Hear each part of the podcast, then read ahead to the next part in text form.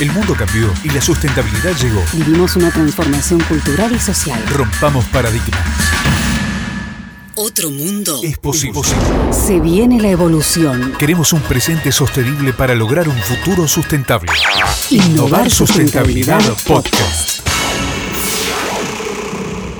Sabemos que emprender no es tarea fácil y la situación actual nos demuestra que puede ser más complicado aún.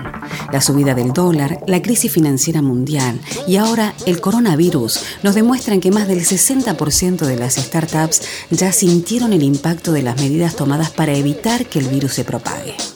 Estamos en tiempos complejos. Aunque los emprendedores estamos acostumbrados a tomar determinaciones rápidas, a poner la creatividad a la orden del día, hoy tenemos que tomarnos tiempo para planificar, para ver qué nos presenta este nuevo escenario, cuáles son las oportunidades que hoy tenemos que empezar a pensar que antes no teníamos previstas. María Belén Rey es licenciada en Relaciones Públicas. Se dedica al mundo de la educación y del emprendedurismo. Esto nos decía ella. Nos decía ella. Las voces que necesitas escuchar para poner en acción las palabras. Innovar Sustentabilidad Podcast. Belén Rey es licenciada en Relaciones Públicas, especialista en temas de educación y de emprendedurismo. Belén, ¿cómo estás? Hola Patricia, ¿cómo estás? Muy bien, por suerte. ¿Vos? Bien, muy bien. Muchísimas gracias por estar con nosotros y contanos un poquito, ¿cómo es emprender en tiempos de coronavirus? Bueno, es realmente un gran desafío, eh, como siempre para los emprendedores, para los dueños de pequeñas empresas, eh, se vuelve un, un nuevo desafío para, para, pensarse, para reinventarse, para, para barajar y, y, dar de nuevo. Eh, lo, a mí lo que me gusta hacer las sesiones, el ser humano ha vivido eh, distintas crisis, o sea, esta es una más que hoy la sentimos muy de cerca, a flor de piel, pero constantemente estamos enfrentando cambios, desafíos y crisis que nos, que nos ponen, eh, digamos, eh, nos cuestionan y que nos hacen reinventarnos. de hecho, yo, bueno, uno de los primeros trabajos en relación de dependencia lo tuve en una consultora de recursos humanos eh, que eh, se especializaba en seleccionar y contratar personal hotelero gastronómico para importantes cadenas de hoteles en Estados Unidos. Eh, Débora, mi jefa en ese entonces, que, que, era la dueña de la consultora, me contó que ella inauguró estas oficinas en agosto del 2001, del año 2001. Y al mes de la apertura de las oficinas sucedió el atentado terrorista a las Torres Gemelas ubicadas en Nueva York, entre otras cosas. Eh, claramente toda esta situación a ella la desestabilizó completamente porque, bueno, había fronteras y aeropuertos completamente cerrados, visados que no se emitían, búsquedas laborales completamente eh, suspendidas, pero ella ya estaba lista para empezar con su emprendimiento, con una oficina armada, llena de expectativas, de proyectos, de ganas. Eh, y bueno, Débora siempre nos contó cómo tuvo que reinventarse y acomodarse. Al principio, las primeras semanas, me decía, iba a la oficina a limpiar, por más de que estaba todo limpio, yo limpiaba, eh, y eso quizás me servía para, para, sacarme tensiones y para empezar a pensar cómo me podía reinventar. Y de a poquito se fue acomodando y fue pensando qué cosas podía empezar a implementar para afrontar esta situación. Hoy emprendedores y pymes claramente con, no conviven con atentados, pero convivimos con el COVID-2019 eh, y tienen el, el, desafío de intentar ver el vaso medio lleno y también empezar a, a reinventarse en esta crisis. Eh, claramente eh, no, no, no, no pretendo eh, digamos, romantizar las crisis porque realmente estamos viendo una situación de emergencia de salud muy delicada en donde estamos todos muy preocupados y que esto claramente ya está teniendo graves consecuencias sociales y económicas. Eh, pero bueno, tengo algunos consejos para compartirte, Pato, que, creo que pueden llegar a ayudar y a ver un poco este vaso medio lleno. Mira, la verdad es que era justamente lo que te iba a pedir, Belu, porque, a ver, eh, viniendo también del mundo emprendedor, estamos acostumbrados a vivir a situaciones críticas en forma permanente no como estas que son mundiales y que nos atraviesan en todas las aristas. Pero eh, digo, como emprendedores uno tiene que poder reinventarse, uno tiene que aprender a tomar decisiones rápidas, pero también a la vez aprender a pensar y aprender a planificar y, y de alguna manera ver también dentro de este contexto cuál es la oportunidad que se te presenta, ¿no? Sí, completamente. A ver, eh, lo primero que tengo para, aportar a esta conversación es aprovechar el tiempo disponible para hacer tareas que en otro contexto no tendríamos tiempo para hacer. O sea, yo de, en mi trabajo en contacto con emprendedores y lo que voy escuchando, eh, siempre al emprendedor le falta tiempo. Eh, he escuchado siempre frases de necesito que el día tenga cuatro horas más o diez horas más para poder hacer todo lo que tengo ganas de hacer y, y planificar y demás. Con lo cual, bueno, hoy lamentablemente al estar quizás tan frenado la, parte de ventas o la parte comercial y algunos proyectos, eh, tenemos un poquito más de tiempo. Entonces, aprovechar, ver, bueno, en esta to-do list, to list qué tenemos eh, dependientes y qué podemos ir resolviendo.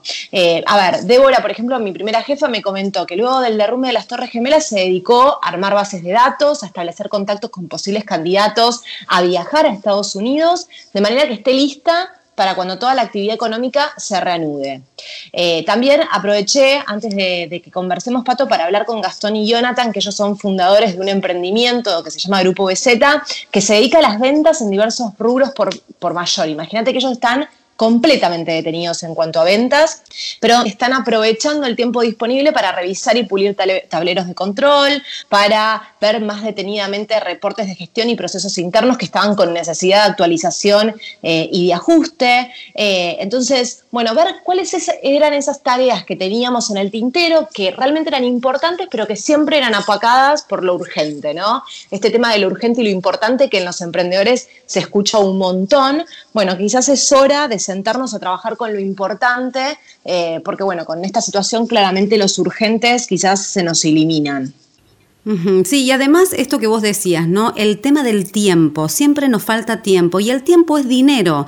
O sea que, en definitiva, si nos ponemos a hacer estas tareas que antes, que, que en otra oportunidad no podemos hacer, también o estamos ahorrando o estamos invirtiendo. Completamente, completamente. Y aparte, cuando uno también invierte tiempo en los procesos, en eh, eh, la, planificación, en las bases de datos, también está invirtiendo en su emprendimiento. O sea, no siempre tenemos que estar como bomberos apagando incendios, también podemos poner, digamos, en remojo la mente y empezar a, trabajar más quizás en iniciativas que van a mostrar sus resultados en el largo plazo y que cuando toda esta situación pase y volvamos a, a la gestión cotidiana nos van a servir y van a ser grandes herramientas de gestión para los emprendimientos, con lo cual aprovechar el tiempo disponible para hacer esas tareas que en otro contexto no tendríamos tiempo para hacer.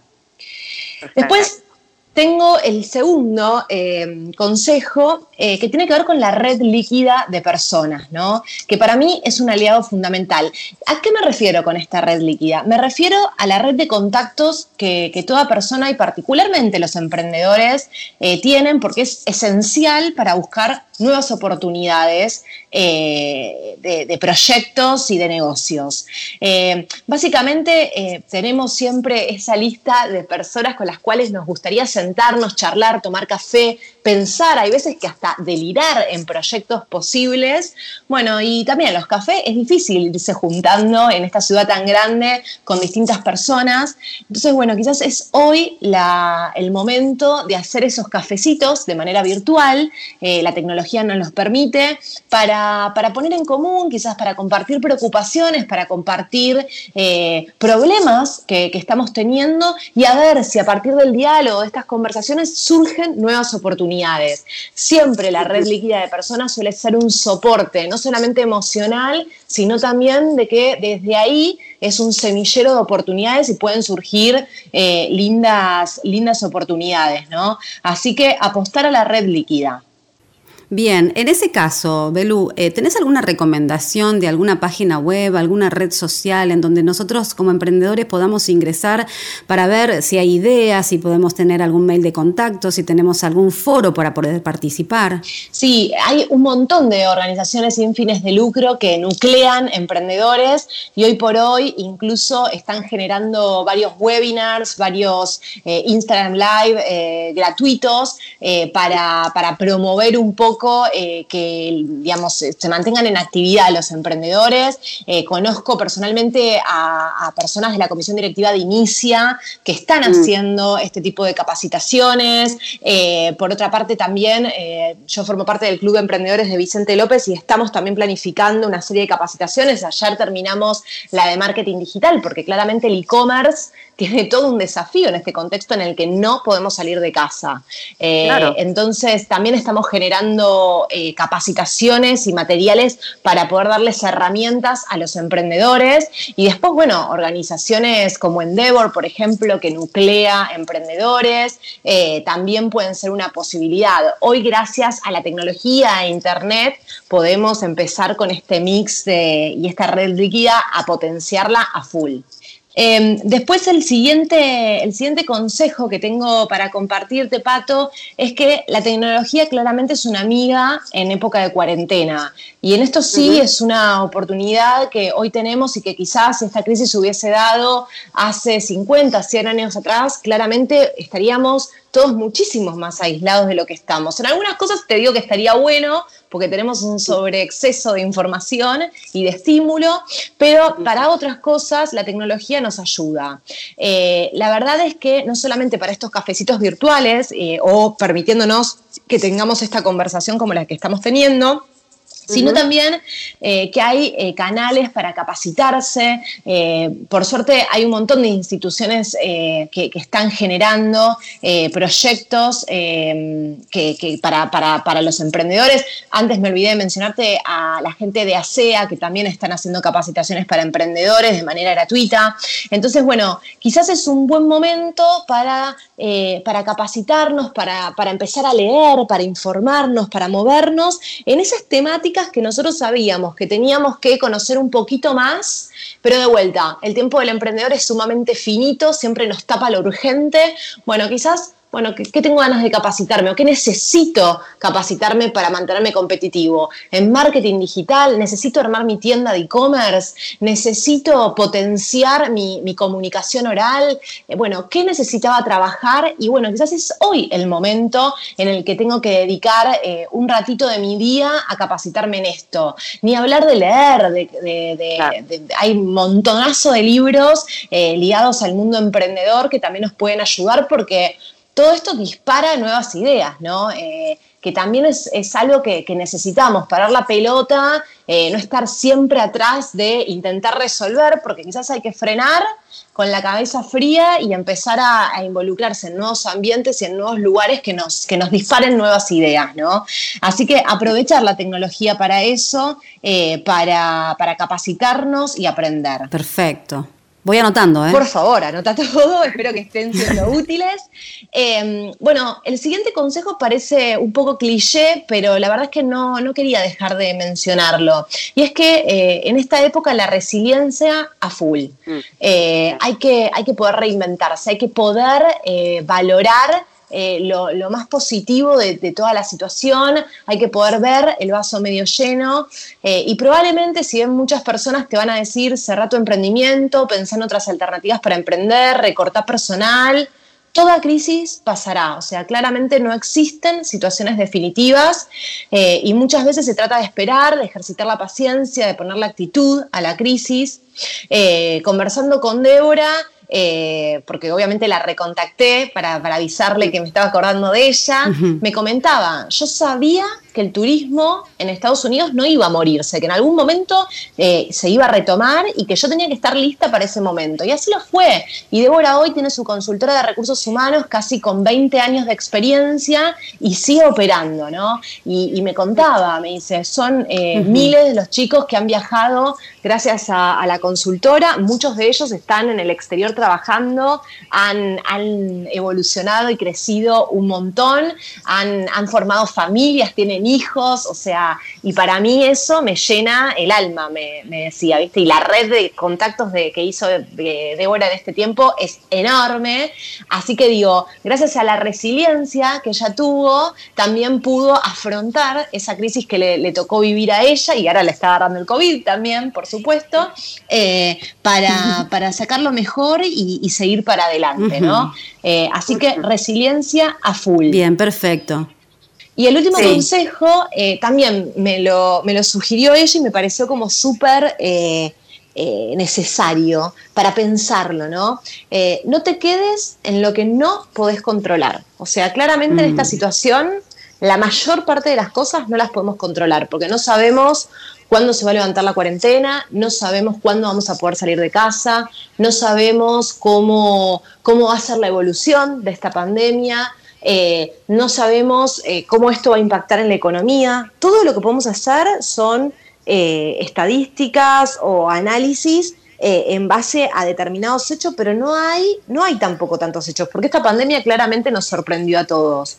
Entonces, no nos, no, nos, focalicemos y no dediquemos nuestra energía, nuestro tiempo, nuestra mente a, pensar en todas estas cosas que no podemos controlar concentremos quizás nuestra energía más en la pasión eh, y, en lo que nos, mm. y en lo que nos llevó a emprender. O sea, los emprendedores claramente si están emprendiendo es porque están apasionados con, su proyecto, creen profundamente en su proyecto eh, y, y, bueno, en los momentos de crisis es en donde todo parece oscuro y que parece que no va a caminar, pero no hay que olvidarse de eso que nos motivó en un primer momento eh, y mantener la llama de la pasión viva. Creo que, es fundamental, ¿no? Eh, y yo creo que, siguiendo un poco estos, estos pasos, que insisto, están lejos de romantizar esta crisis que estamos viviendo, eh, quizás surgen nuevas ideas, Pato. Yo, yo estoy confiada, justo Gastón y Jonathan también me decían, estos emprendedores que se dedicaban a las ventas por mayora, por ejemplo, están analizando un nuevo proyecto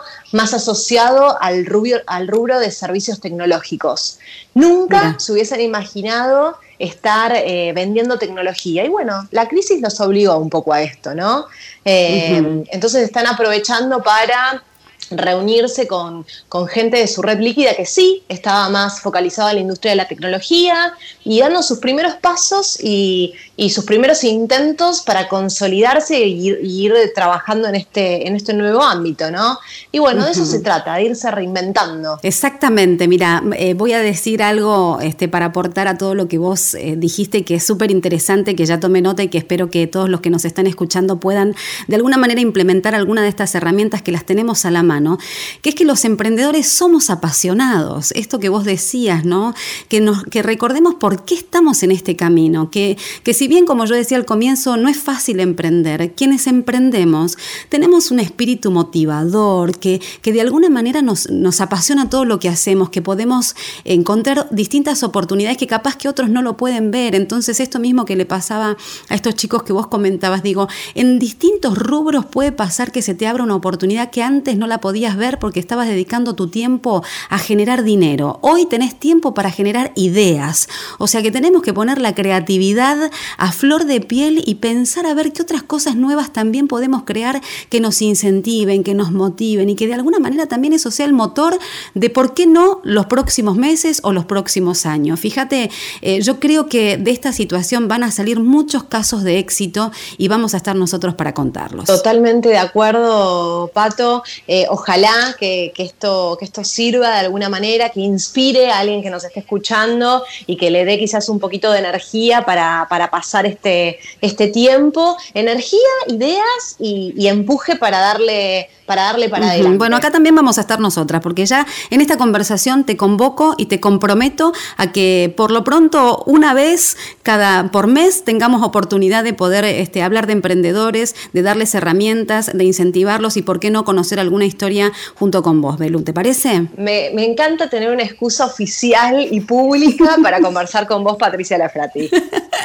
me encanta. Te mando muchos besos. Muchísimas gracias por esta comunicación. Innovar sustentabilidad. Este fue un podcast de MyPod. MyPod.